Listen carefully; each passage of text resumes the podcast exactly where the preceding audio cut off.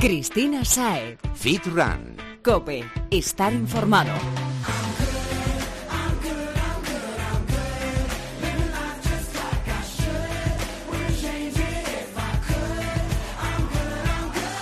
Bienvenido Fitrunner. ¿Ha sido dura la Semana Santa o has conseguido estar en movimiento y controlando las tentaciones? Torrijas, monas de Pascua, buñuelos y pestiños. Mm, riquísimo. El caso, ¿cómo lo has hecho? Haz tu propia evaluación y crees que te has portado bien o que te has pasado ocho pueblos.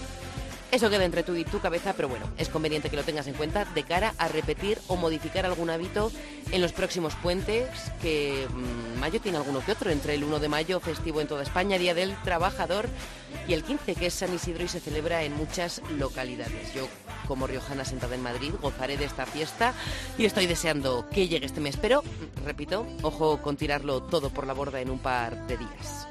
Bueno, tras esta charleta que te acabo de soltar, vamos a dar paso a los profesionales que nos acompañan esta semana para que empiecen a hablarnos de fitness, running y, como no, no podía faltar la nutrición, que es lo que nos interesa.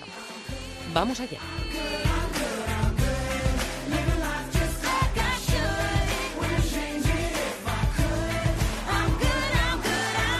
Curiosidades, consejos para que pongas en práctica y una buena dosis de motivación acompañada de muy buen rollito.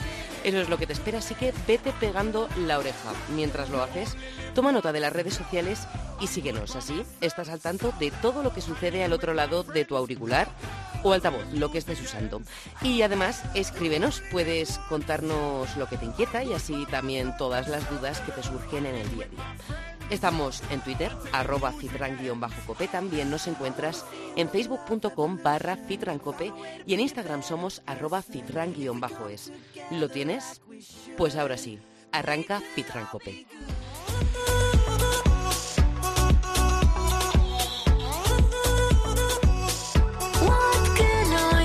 Hablábamos hace un par de semanas de los beneficios que tiene practicar actividad física. Era bueno para nuestra salud, nuestro cuerpo, nuestra sociabilidad. Pero la cosa no queda ahí. Los investigadores han comenzado a interesarse por los efectos que tiene el deporte en distintos ámbitos de nuestra vida. Y adivina, adivinanza, ¿dónde pasamos más horas al día de nuestra vida? Sí, en el trabajo. Nos acompaña Laura Esquius, bióloga, nutricionista y profesora de Ciencias de la Salud de la UOC. Bienvenida, Laura. Hola, buenas tardes, Cristina. Bueno, estamos encantados de tenerte con nosotros para que nos cuentes un poquito esto, ¿no? ¿Cómo nos beneficia la actividad física cuando estamos en el trabajo? ¿Hacen buena pareja el deporte y el empleo? Pues hacen una pareja excelente en función del tipo de trabajo que tengamos. Hay trabajos que son pues activos, lo cual no implicaría pues ningún problema pero cada vez los lugares de trabajo se han vuelto más sedentarios y la mayor parte de nosotros tenemos trabajos pues muy, muy estáticos, donde pasamos muchas horas delante de un ordenador, atendiendo un teléfono, y en estos casos pues hay muchas horas de nuestro día que son muy sedentarias, la cual cosa pues tenemos que intentar mejorar de alguna manera para que no repercuta de manera negativa en nuestra salud. Bueno, y además de la salud, me llama muchísimo la atención que afirmáis que mejora la productividad de los empleados en la empresa. ¿Esto cómo es? Eh, mejora la, productividad porque, por un lado, ah, si mejora su estado de salud, pues ah, evitamos pues bajas laborales, ¿no? Que pueden estar causadas por dolencias mm, musculares, ¿no? Que a veces pues pueden conllevar ah, pues una baja laboral, pero también las malas posturas, las malos las malas posturas, tensiones acumuladas, el estrés, ¿no? Todo esto no ayudaría mucho. Pero realizar una actividad en el entorno laboral, que es lo que estamos últimamente pues viendo que funciona muy bien, serían las actividades que se realizan con los compañeros de trabajo. Por ejemplo, hay bastantes empresas que están promoviendo pues que sus trabajadores pues salgan a correr juntos, ¿no? que formen parte de un club de running, por ejemplo, que las empresas subvencionen de alguna manera que los trabajadores puedan acudir a un gimnasio cercano a la empresa, ah, que participen, por ejemplo, en algunas carreras populares, así que también tienen un componente solidario. Carreras de pues, empresas, cada vez hay más también, sí. Sí, efectivamente, pues participar en estos eventos ah, implica, aparte de los beneficios en salud, una cohesión grupal mucho más intensa, mejorar las interacciones entre los trabajadores, sus relaciones sociales y estas sinergias, ¿no? pues que serían muy positivas, producirían un beneficio a la empresa que repercutiría pues en esta mejora del rendimiento y de la productividad. Bueno, y a título particular de cada, cada empleado, cada trabajador, ¿hay mucha diferencia entre la actitud ante el trabajo y al fin y al cabo sí, lo eficiente que es un trabajador que practica algún tipo de actividad física frente a uno que no lo hace? Un trabajador que practique actividad física, mm, por un lado, pues tendrá una una mejor calidad de vida y seguro, seguro que tendrá menos enfermedades, pero también gestionará mejor el estrés, será más productivo, tendrá más creatividad, ¿no? Y estas cosas pues también afectan positivamente a muchos lugares de trabajo. Pues sí, como nos decía el nutricionista la semana pasada, al final esto te hace seguir mejor las rutinas, ¿no? Ser como un poquito estricto. Así debería ser. Deberíamos marcarnos como unas pequeñas pautas, ¿no? Como para ah, evitar este sedentarismo en el lugar de trabajo, ¿no? Como podría ser, pues por ejemplo, ya acudir al lugar de trabajo de una manera activa, pues caminando, en bicicleta. Pues sí que además cada vez lo tenemos más fácil, en las grandes ciudades sobre todo, para coger la bici y llegar a la otra punta. sí, claro, sería bueno que las empresas también facilitaran, ¿no? El poder dejar la bicicleta en un lugar, pues que, que sea, pues adecuado, a facilitar la subida de las escaleras, por ejemplo, a diferentes acciones que se pueden realizar en el lugar de trabajo para, para mejorar, el, para evitar el sedentarismo, ¿no? Como por ejemplo por realizar reuniones itinerantes, ¿no? No realizar siempre las reuniones sentados, sino pues en movimiento. y si puede ser una idea muy buena. mejor. Oye, si mi jefe me está escuchando, a mí me encantaría. La reunión de coordinación la hacemos al aire libre. ¿eh? sí, ahora con el solecito. Dando la vuelta a la manzana, por lo menos. Eso mismo, sí. No, pues es muy buena idea, Laura. Em, bueno, ¿y algún otro cambio que podamos introducir en nuestro puesto? Quiero decir, ¿la empresa podría incluso plantearse mm, dedicar tiempo de la jornada laboral a este tipo de actividades o no renta lo suficiente? Seguro que renta. No te podría decir datos exactos, pero ah, a nivel de, por ejemplo, evitar bajas laborales, ¿no? Si los trabajadores están más activos y evitamos estas ah, dolencias que pueden causar estas bajas laborales, pues mm, repercutirá positivamente. Ah, de hecho, sería interesante pues, que las empresas que promocionan esta actividad física en su entorno laboral pudieran tener algún tipo de bonificación, algún tipo de, recompensa, porque de alguna manera esto va a repercutir mm, positivamente pues, en, el gasto sanitario global. Sería, estupendo, sería estupendo, pero me estoy imaginando la cara del gobierno y de la patronal cuando lo escuchasen. Bueno, ahora que estamos hablando de números, no sé si habréis calculado si tendréis una estimación más o menos de si esto, estas medidas que se podrían tomar en, en las empresas, ayudaría a controlar un poquito el gasto, que parece que las arcas públicas están un poquito. Mm, sería muy buena, muy buena manera, ¿no? Y ah, también, pues, facilitando, pues, que la actividad física, pero también quizás la alimentación, ¿no? En algunos lugares de trabajo, pues, que puedan ser saludables. Valores exactos no, no, no, no te sabría decir, pero, pero mejoraría seguro. Mm. Nos ponemos menos malos, gastamos menos. Eso mismo. Tema tiempo. ¿Cuánto tiempo deberíamos dedicarle a la actividad física? las recomendaciones mínimas serían que unos 30 minutos al día deberíamos realizar actividad física. Esto también se puede decir en forma de, como mínimo cada día, realizar 10.000 pasos si a partir de aquí realizamos más actividad física, pues siempre va a repercutir de manera pues más positiva.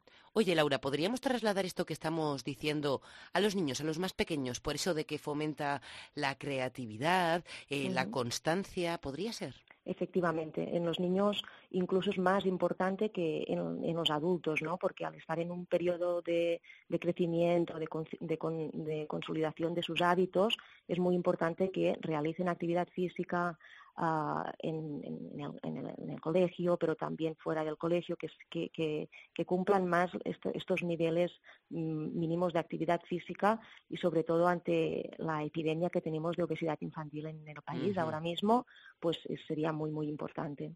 Sí, fíjate, los datos para 2020 son alarmantes. Catastróficos, sí. Bueno, antes de despedirnos, Laura, ¿y el futuro cómo lo ves? ¿Incluirán las empresas estos cambios que hemos mencionado? ¿Se quedarán como están o puede que vayan incluso más allá?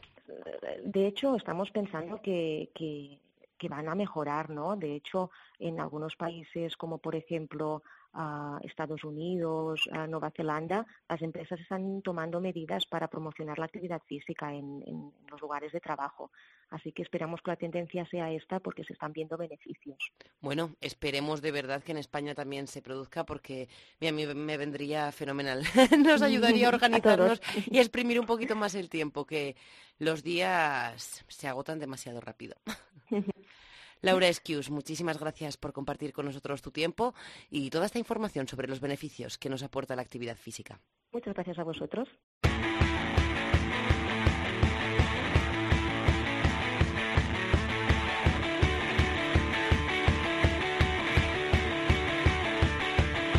¿Te ha entrado el apetito a deshora si lo has calmado con una bebida? No mientas. Son muchos los que utilizan o hemos utilizado este método en alguna ocasión, pero ¿está bien o mal? Sabes que aquí todo depende y para saber de qué lo hace nos acompaña el gurú de la nutrición de este programa, el gran Jesús Santín. Muy buenas, Jesús. Buenas tardes, Cristina. Mm, vamos a hablar de las bebidas. Bebidas, pero ¿las podemos utilizar para matar el gusanillo que nos entra entre comida y comida? Pues hay que saber qué bebida estamos escogiendo y si cumple la función necesaria para, para no modificar nuestro plan nutricional y nuestra estrategia. Claro, porque las bebidas son alimentos si aportan calorías de alguna manera se consideran. Si simplemente es una bebida que no aporta ningún tipo de caloría, que salvo el agua no la hay, eh, en principio no, pero claro, hay rangos y rangos de calorías y, de dónde proceden esas calorías.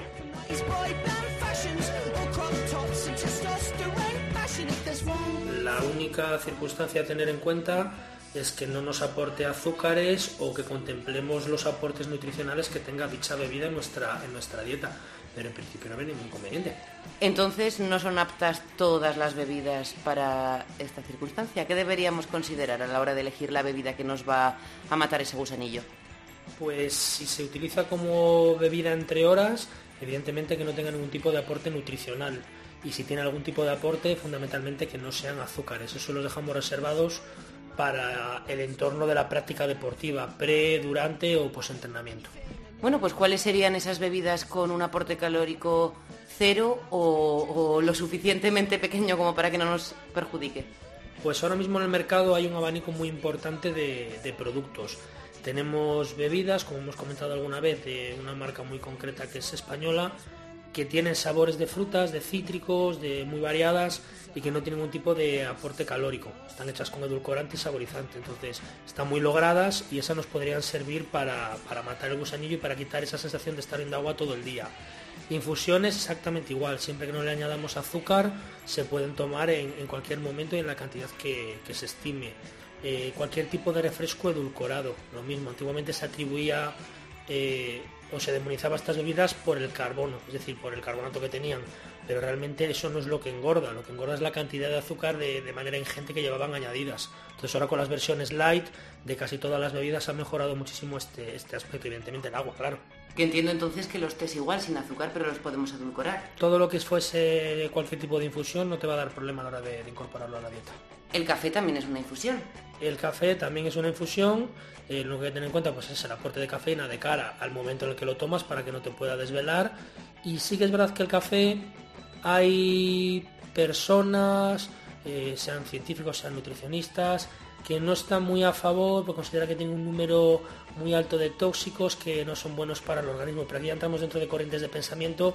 Si nos teníamos estrictamente a lo que sería el aporte nutricional, el café como tal no tiene, no tiene aporte si no, si no se le echa azúcar. Ojo con el café con leche, cortados, ¿qué hay de estos? ¿Podemos tomar los que queramos o ya no estamos tan libres? Claro, en el momento que le pones la leche al café, ya estás variando eh, el aporte nutricional que tiene. Entonces, yo siempre a la gente cuando me pregunta cuántos cafés puedo tomar al día, siempre digo de manera responsable ya por el nivel de salud. Pero si son cortados y no llevan azúcar, tampoco es un problema. Ya cuando empezamos a meter más cantidad de leche, tenemos que cuantificar ese aporte de la leche y si encima no es una leche eh, típica a lo mejor de almendra, 0%, ya nos vamos a leche de vaca desnatada o leches sin lactosas que tienen aportes de otro tipo de azúcares, hay que tenerlo en cuenta porque estamos metiendo... El problema de casi todas las bebidas es el azúcar realmente, porque suele ser eh, el problema mayoritario a la hora de, tomarlo. ¿Y el azúcar en la leche, la lactosa? Claro, en la leche tenemos la lactosa. El problema es que la gente muchas veces, por ser un poquito más cool, eh, dice, bueno, yo no estoy a favor de la lactosa porque me han dicho que es mala. No sé si me siente bien o mal, pero yo la voy a eliminar. Perfecto. ¿Qué cambias en la leche? la lactosa por otro tipo de azúcar para que tú lo puedas tomar si fueses intolerante. Entonces al final muchas veces hay marcas que te sustituyen 3 gramos de lactosa, que es el azúcar de la leche, por 5, 6, hasta 10 gramos de sacarosa, otro tipo de azúcar. Entonces al final sales peor. Si te vas, como te digo, hay alguna leche de almendra, alguna leche de avena o de arroz que tiene una composición mucho mejor y no tiene ese nivel de azúcar. Entonces siempre que cambiemos la leche, la leche de vaca como tal, eh, mirar la etiqueta y ver qué estamos ganando, qué estamos perdiendo al hacer el cambio, porque a lo mejor salimos peor que, como estábamos al principio. Sí, sí, el cuadrito, porque hay algunas marcas que ponen más azúcar en la leche de soja, de almendra. Claro, hay gente que me dice, uy, esta marca de leche eh, de soja está excepcionalmente buena, con aroma vainilla ya, pero es que claro, está muy buena porque está muy endulzada con azúcar, con sacarosa, azúcar de caña, cualquier tipo de azúcar que queráis, pero todo lo que hagamos es un azúcar. Bueno, ¿y qué hay de las bebidas isotónicas? Porque también son muy recurrentes. La gente que hace ejercicio parece que sale de entrenar y se toma una de color azul, verde, amarillo. Volvemos a lo mismo. Eh, la bebida isotónica fundamentalmente se, se planteó para rehidratar el organismo y sobre todo como se deshidrata en torno a la práctica deportiva o es el momento de más deshidratación, se le añadieron azúcares para potenciar la recuperación de los hidratos. Ahora hay versiones sin azúcar, que tienen la parte isotónica, pero no el aporte calórico a nivel de, glucosa. Entonces depende en qué momento del día los tomemos, nos podemos descantar por unas o por otras. Durante el día, la versión sin azúcar. Previa al entreno, durante el entrenamiento, la versión con azúcar. Entonces hay un abanico más, más grande ahora que anteaño, que solo eran bebidas con isotónico y parte de glucosa. Pero entonces de todas estas que estamos hablando de aporte calórico cero o mínimo, ¿podríamos consumir tantas como quisiésemos a lo largo del día? En principio no habría problema. El único problema que podemos encontrar en todas estas bebidas son los tan tratados en este programa edulcorantes. Ahí ya entramos dentro de cuánto es la cantidad máxima recomendada de edulcorante, qué tipo de edulcorante, es inocuo, no es inocuo. Eh, por ejemplo, ahora en algunas marcas de proteína la sucralosa se ha bajado un poquito en cantidad. Viene la normativa europea y han dicho que no puede ceder, no recuerdo ahora los, eh, el aporte exacto pero muchas marcas de proteína se ven ahora con el problema que saben menos dulces y tienen que buscar otro tipo de edulcorante que sí se permita para poder completar o cambiarlo por completo. Entonces, volvemos al circo de siempre. Eh, ¿Qué es peor? ¿Pecar de un exceso de azúcar brutal que te puede llevar una diabetes o te genera un sobrepeso o abusar de edulcorantes que a la larga, muy muy a la larga, te pueda generar algún tipo de problema? Al final es encontrar el equilibrio, sobre todo nunca abusar de todo. Bueno, y en el caso de esas bebidas que sí son alimentos, que las hay, hemos hablado de la leche, pero también, y están muy de moda, los zumos, eh, detox, de vitaminas. ¿Qué hay de ellos? Porque claro, son sanos o así los consideramos, pero lo podemos tomar a media tarde, media mañana simplemente para paliar ese, ese apetito que nos entra.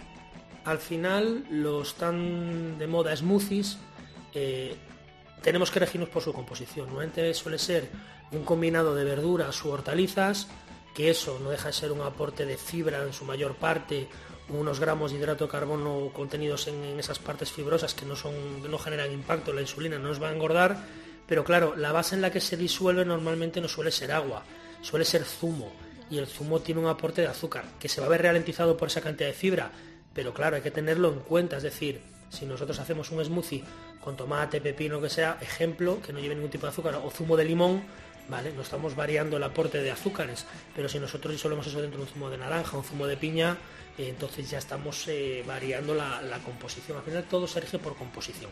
Siempre hay que mirar de qué está compuesto y ver si en el momento que lo tomamos nos aporta o no nos aporta lo que necesitamos o nos puede perjudicar lo que aporta ese batido. Bueno, ahora te voy a preguntar por una bebida que a prácticamente todos los españoles les encanta y ahora que llega el sol parece tentadora, que es la cerveza.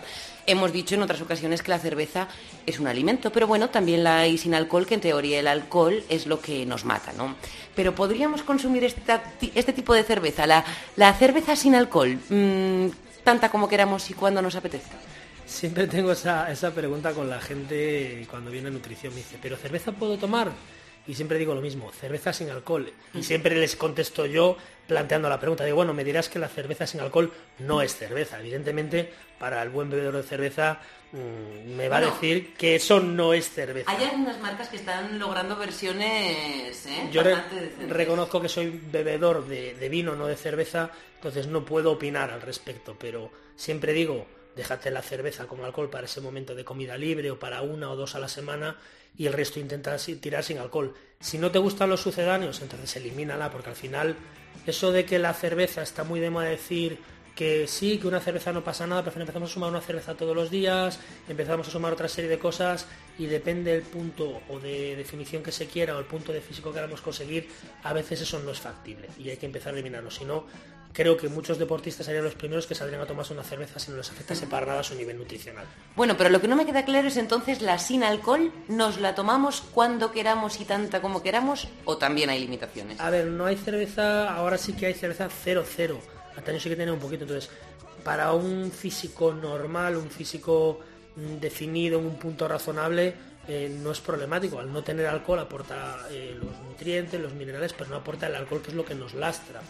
Pero vamos, al fin y al cabo es lo de siempre. Eh, cuando ya estás en un punto de restricción a muchos niveles, eh, tienes que empezar a quitar de todo y al final vas a acabar quitando cualquier atisbo de alcohol que pueda haber, cualquier atisbo de azúcar y entonces la eliminaríamos. Pero normalmente a la gente que viene a nutrición, eh, para un porcentaje de grasa que se puede mover hasta un 10 o un 11%, no, nunca he visto la necesidad de quitárselo, pero sí que es verdad que la gente que se mueve en esos niveles tampoco suele ser consumidora de cerveza. El consumidor de cerveza habitual suele ser una persona que no suele ser tan deportista o no lleva el nivel de deporte como, como exigencia diaria, sino más como ocio, aunque practique mucho deporte en semana, pero no es deportista ya a nivel nutricional, es deportista a nivel práctica de ejercicio. Cuando se meten a nivel nutricional en el deporte y ya consideran la nutrición como una parte importante, es cuando empiezan a prescindir de todas esas cosas y me dicen, jo, pues me he quitado de la cerveza y al final me tomo una en la comida libre que hago o si bebeo con los amigos, que es lo que más he quitado porque ya toman conciencia de qué les aporta o qué no les aporta. Pero bueno, no vamos a demonizar la cerveza como tal, que aporta minerales, aporta ácido fólico, sino... España te matan, eh, la campaña tranquilidad, en tranquilidad en ese aspecto que tampoco, pero estamos hablando de deporte y siempre que hablamos de deporte eh, vamos al, punto máximo, a la élite. Si fuesen consejos para andar por casa, entonces eh, con un mínimo de caminar 40 minutos, una dieta sana, equilibrada, mediterránea, todos estaríamos perfectos, pero estamos hablando ya de un nivel de rendimiento deportivo alto. Entonces, ahí ya la cerveza tiene cabida en cierta medida y, en ciertos momentos y en cierta cantidad. O sea, contextualicemos todo en el, en el, ámbito, en el escenario en el que estamos. Es decir, estamos hablando de deportistas de élite, no estamos hablando de personas de deportistas amateur de ocio. Esto es, otro, es, otra, es otra historia. Y todo depende. Eh, ¿Qué más te has encontrado así? A lo mejor no nos hemos saltado nada, pero ¿nos ha quedado algo pendiente que te haya llegado a, tu centro, a Balance, diciéndote, pues yo cuando tengo hambre me tomo mm, no sé qué? Lo que más me puede preguntar la gente ahora en esta época es el gazpacho. Es lo típico que la gente siempre pregunta, gazpacho, gazpacho sí, gazpacho no, siempre digo lo mismo. El gazpacho al final eh, depende de la composición, es totalmente saludable y aporta eh, un, componente de ácidos grasos perfecto, vitaminas, minerales, fibra. Pero claro, hay que tener en cuenta qué cantidad de grasa lleva ese gazpacho, cantidad de aceite de oliva se le echa. Puede ser la mejor del mundo, pero si le estamos al final bebiendo dos vasos de gazpacho, que es súper fácil, medio litro, si tiene mucha cantidad de aceite, ese aceite cuenta en nuestra dieta. Entonces yo siempre se digo a la gente que prepare su gazpacho y que le añada el aceite que vaya a consumir repartido. Por ejemplo, si tienes que tomar una cuchara de aceite en la sopa, de, perdón, de sopa en la cena, pues que lo repartas en el gazpacho que vayas a tomar que sea la base del gazpacho sin el aceite, evidentemente ya sin el pan, porque ya el salmorejo o el gazpacho con pan, eso ya tenemos que meterlo en la comida por el tema de si no metemos hidratos en la cena. Entonces allá también hay que cuantificar ese pan y en qué momento lo metemos. Pero es lo que más me suele preguntar quizás la gente, el, gazpacho. El resto de bebidas más o menos tienen muy claro, si dudan mucho el tema de bebidas carbonatadas, asumen que todas las bebidas carbonatadas engordan, porque siempre he dicho que es el carbonato, pero no eran conscientes que era el azúcar lo que realmente las hacía las hacía perjudiciales para la salud. Entonces, normalmente con gazpacho y bebidas carbonatadas, la gente se queda bastante ya bastante completa con las dudas que le quedan. Pues menuda gozada, porque el gazpacho en estas fechas mm, yo sé de una que le pirra, pero también te voy a decir que el año pasado me compré una licuadora y me lo preparo casero para no meter azúcares. Esa ya es la diferencia, como hablamos, de la gente que hace las cosas ya a un nivel más profesional, es decir, no hay por qué renunciar, pero sí hay que adaptar. Entonces, al que no le guste el sucedáneo, que no lo tome. Y el que le guste, pues por lo menos tiene esa opción saludable que, le, puede, le puede quitar esas ganas de comer lo que quiere. ¿Y a ti cuál es la bebida que más te gusta de Soras? Pues fundamentalmente voy por temporadas. Cuando estoy en momentos de dieta más estricta, sí que a lo mejor tiro de esas bebidas que os he comentado al principio, que las he incorporado un poquito este año, no era una cosa que usase, pero porque básicamente te cansas también de beber agua y te da un poquito de sabor. Y el típico vaso de bebida de cola sin azúcar me va fenomenal eh, antes de irme a la cama en la cena. O, con eso suele ser suficiente. No suelo ser una persona tampoco de, de buscar sustitutos en chicles de sabores o en caramelos. O, no suelo tener problema, con un vaso de refresco de cola es suficiente. Pues con esto te dejo marchar y la próxima vez que nos veamos te invito a algo, que vistos tus, tus gustos me saldrás barato. No, no suelo ser bebedor de whisky de 12 años, no, es problema. Eh, como siempre, muchísimas gracias y la semana que viene más. A vosotros, como siempre, un placer. Cristina Saed. Fit Run. Cope. Estar informado.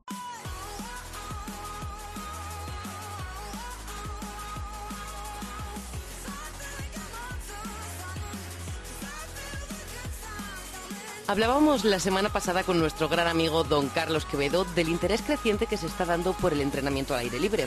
Y es cierto que en cuanto vemos el sol nos apetece pasar más tiempo en la calle que en ningún otro sitio. Sin embargo, a los fieles del gimnasio no los sacas tan fácilmente de la sala, al menos no para entrenar. Ante esta realidad, en este podcast volvemos a meternos en la sala de musculación, a seguir encontrando esos truquillos que nos acerquen cada día un poquito más a nuestra meta. La de esta semana, una meta de fuego, barro, saltos y otras peripecias. Vamos a preparar nuestra carrera de obstáculos sin salir del gimnasio con el entrenador surfero, crossfitero mm, y estudiante de máster que se está poniendo al día para formar a más ineptos, que no todo va a ser jauja, Alberto Moreno. Hoy nos acompaña y bueno, actualmente comparte su pasión por el deporte en Basic Fit. Bienvenido, Alberto. Cristina, ¿qué tal? ¿Cómo estás? Mucho jaleo este fin de semana. Sé que hay alguna que otra carrera de obstáculos interesante. Efectivamente, efectivamente. Estamos ahí terminando los entrenos para la Spartan Race, sobre todo. Y nada, porque ya en nada tenemos ya al equipo Basic Fit a tope dándolo todo en la, Spartan el, el 23 de abril que saldremos ahí, un poquito. Nada, no quedan cuatro días contados. No queda nada. Para empezar a preparar este tipo de carreras, ¿cuáles son las capacidades que nos va a demandar? O sea, ¿qué es lo que tenemos que tener a tope? fundamentalmente, eh, la capacidad principal es la resistencia. ¿Vale? Si nos fijamos en el perfil de la gente muy pro que gana las carreras o que va a pincho en este tipo de carreras, son corredores de montaña, de trail y mm, es un perfil bastante alejado a lo mejor a luego la imagen que quieren dar de gente musculada y demás. O sea, es, algo mucho más sencillo de todo eso. Cierto es también que la, fuerza también juega un, papel fundamental dentro del desarrollo de, estas carreras. Sí, por lo menos tenemos que poder con nuestro propio peso. Eso es, eh, un trabajo más de fuerza global y en ocasiones un poquito más explosiva y tal y demás, pero como fundamental sería la resistencia. ¿Podemos mejorar todas estas capacidades de las que hablas entrenando en un gimnasio o es necesario que nos pongamos en situación y salgamos a la calle para prepararla? Por supuesto, eh, dentro de cualquier centro deportivo eh, se puede trabajar sin problemas. Desde si somos forofos, por ejemplo, de las clases colectivas, ¿vale? Eh, tenemos clases de ciclo indoor, trabajarían y nos pondrían bastante bien en consonancia para estas carreras, o clases colectivas también como Body Attack, también serían un buen, un buen elemento a tener en cuenta dentro de, esta preparación. Luego también, lógicamente, hay que pensar en cuál es nuestro objetivo y cuál y qué tipo de carrera, qué tipo de distancia vamos a hacer. En función de ello, barreremos más hacia, hacia unas clases, un tipo de entrenamiento o hacia otro, por ejemplo. Sí, quizá más de resistencia si nos hacemos la tocha. Claro, claro. Si, por ejemplo, estamos pensando en una sprint o en una distancia normal que van entre los 5 y los 7 kilómetros, el tipo de esfuerzo no es muy diferente a cualquier clase de, alto impacto cardiovascular que podamos tener en cualquiera de nuestros centros deportivos. En cambio, si buscamos ya más duración, más distancia, ya tendremos que empezar a buscar tiradas más largas, complementar con un entrenamiento más programado con series o, y, luego ya el trabajo en el, en el propio terreno. Bueno, estamos hablando del entrenamiento aeróbico más bien, pero ¿y qué hay de la fuerza? ¿Las pesas nos van a ayudar o nos van a frenar a la hora de realizar una prueba de estas características? Eh, si tenemos en cuenta los movimientos que se ponen en juego dentro del ámbito de la fuerza, dentro de la carrera, observamos que son patrones de movimiento eh, básicos, como gatear, trepar, restar, eh, movimientos de empuje y movimientos de tracción. Por lo tanto, si cogemos y nos centramos en, sala, en, pues, en las viejas, eh, digamos, metodologías, ¿no? De voy a trabajar pecho, voy a trabajar bíceps. Sí, grupos aislados. Eso es. Caeremos un poquito en, eh, en un error.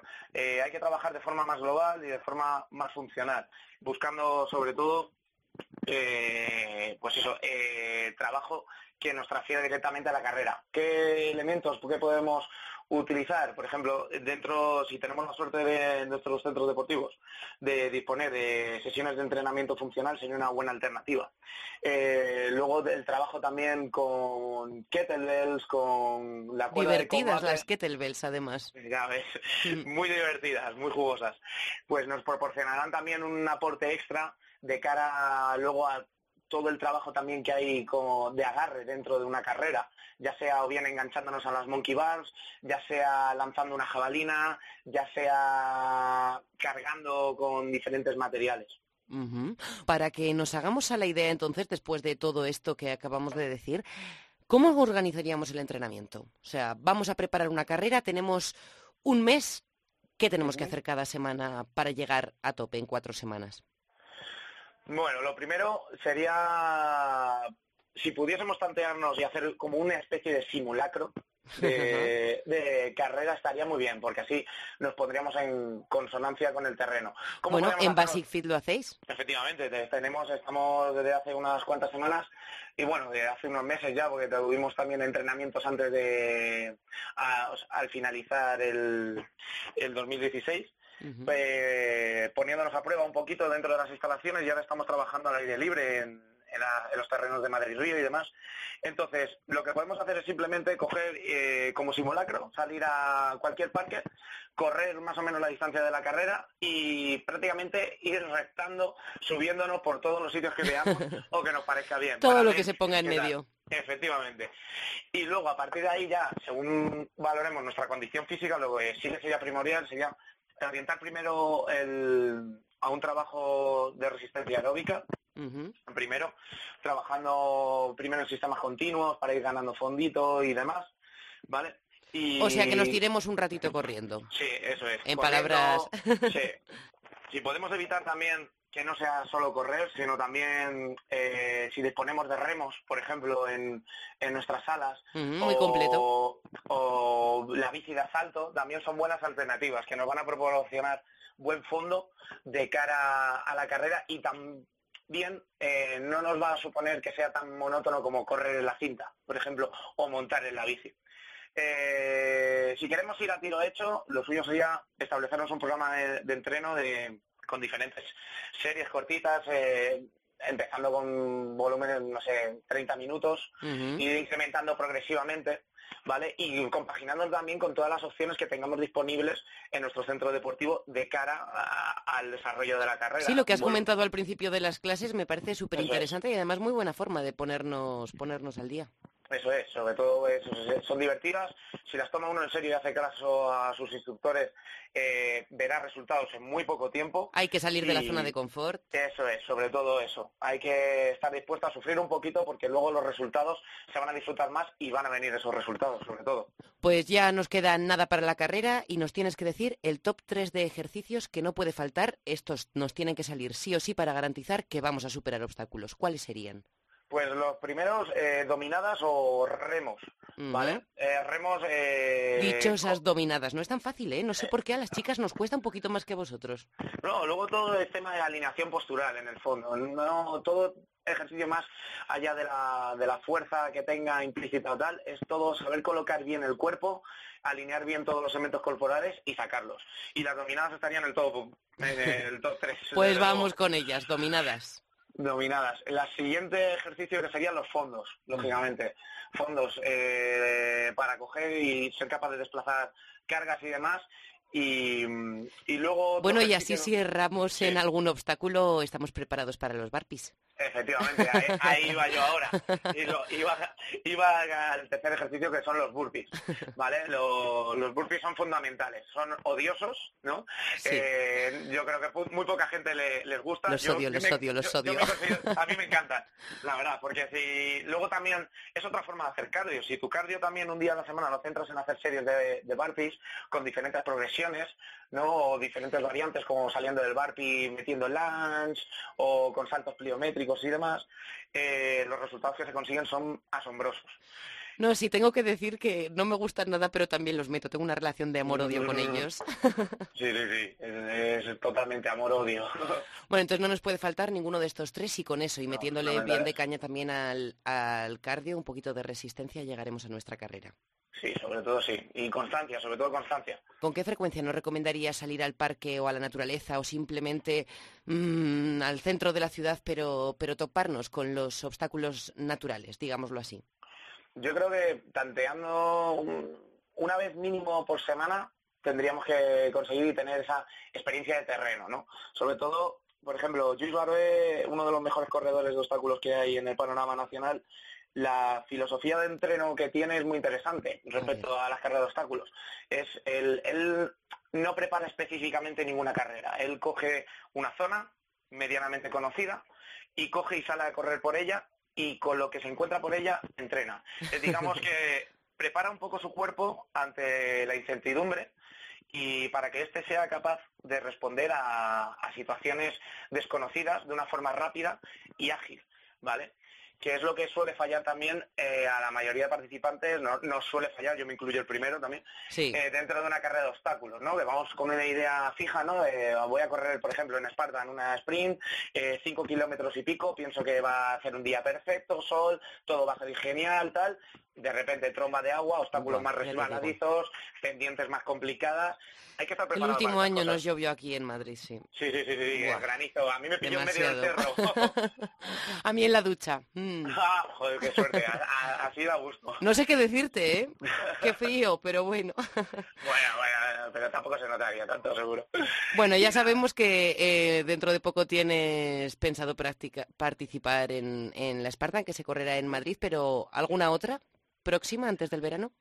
¿Alguna otra próxima antes del verano? Pues lamentablemente la Farinato no he podido ir, que este fin de... Y de momento de carreras obstáculos, por motivos académicos, eh, lo tengo un poco apartado. bueno, todo sea todo sea por un futuro mejor. Sí, eso, por, ser profesor, que es lo que toca. ¿Cuál es el atractivo antes de despedirnos de estas pruebas para, para que se estén haciendo tan populares? Porque digo yo que eso de acabar llenos de mugre no lo es. Sí, no, resulta curioso, ¿no? Decir, voy a una carrera para llenarme de barro, eh, salir acribillado a heridas y, y así me encanta y lo disfruto. No sé, eh, yo creo que lo principal, el primer componente es el, aire libre, el medio natural. Vivimos todo el día en la ciudad, la mayoría de los que participamos en esa carrera, la urbe agobia, la urbe congestiona y no sé, yo al menos dentro de mi experiencia cuando he salido a correr unos obstáculos, cuando he hecho Spartan, Farinato, Harrani y tal, la sensación de ir galopando por el medio del monte a toda leche e intentar superando e ir superando los obstáculos que me pone la naturaleza por delante es un subidón que con pocas cosas consigo. Te liberas de todo. Sí, la verdad es que sí, la verdad es que sí. Y luego también el conjunto de valores eh, o experiencias que tiene este tipo de disciplina respecto a otras del running. Me explico. Una carrera popular normal, un 10.000, un 5.000, un cross, corres, tiras hacia adelante y vas. Sí. Pero aquí no, en las carreras de obstáculos es totalmente diferente. Siempre eh, desde, eh, desde, las categorías por equipo, en las que tienes que funcionar con tu equipo para llegar a la meta y si no llegas no llegáis todos no, no cuenta nada, no vale nada, a desde categoría individual corriendo, siempre si necesitas ayuda vas a tener a alguien para echarte un cable, eh, vas ayudándote con la gente. Mmm, Aupando para saltar muros. Efectivamente, claro, claro, claro. Y pues eso, es el, como el, el, ambiente de equipo, aunque no te conozcas de nadie con la gente y de buen rollo que hay, eso lo hace bastante destacable a, otras disciplinas del, del, running. Y creo que por eso también es muy, muy atractivo el ambiente y esa sensación liberadora de estar en la naturaleza dándolo todo. Bueno, y el factor llenarnos de mierda, como hemos dicho, que también, es muy importante. Alberto Moreno, muchísimas gracias por estar con nosotros y terminar de afilarnos los dientes con las carreras de obstáculos. A ver si nos vemos en alguna. De nada, sí, Cristina. Un saludo. Chao.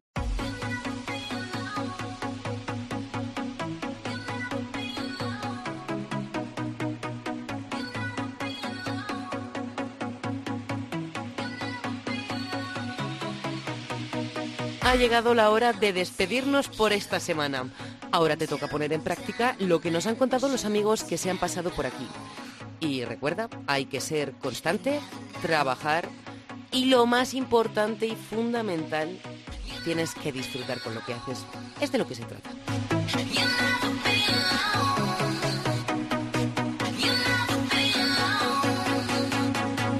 Gracias por compartir con nosotros esta charla deportiva, Fitrunner.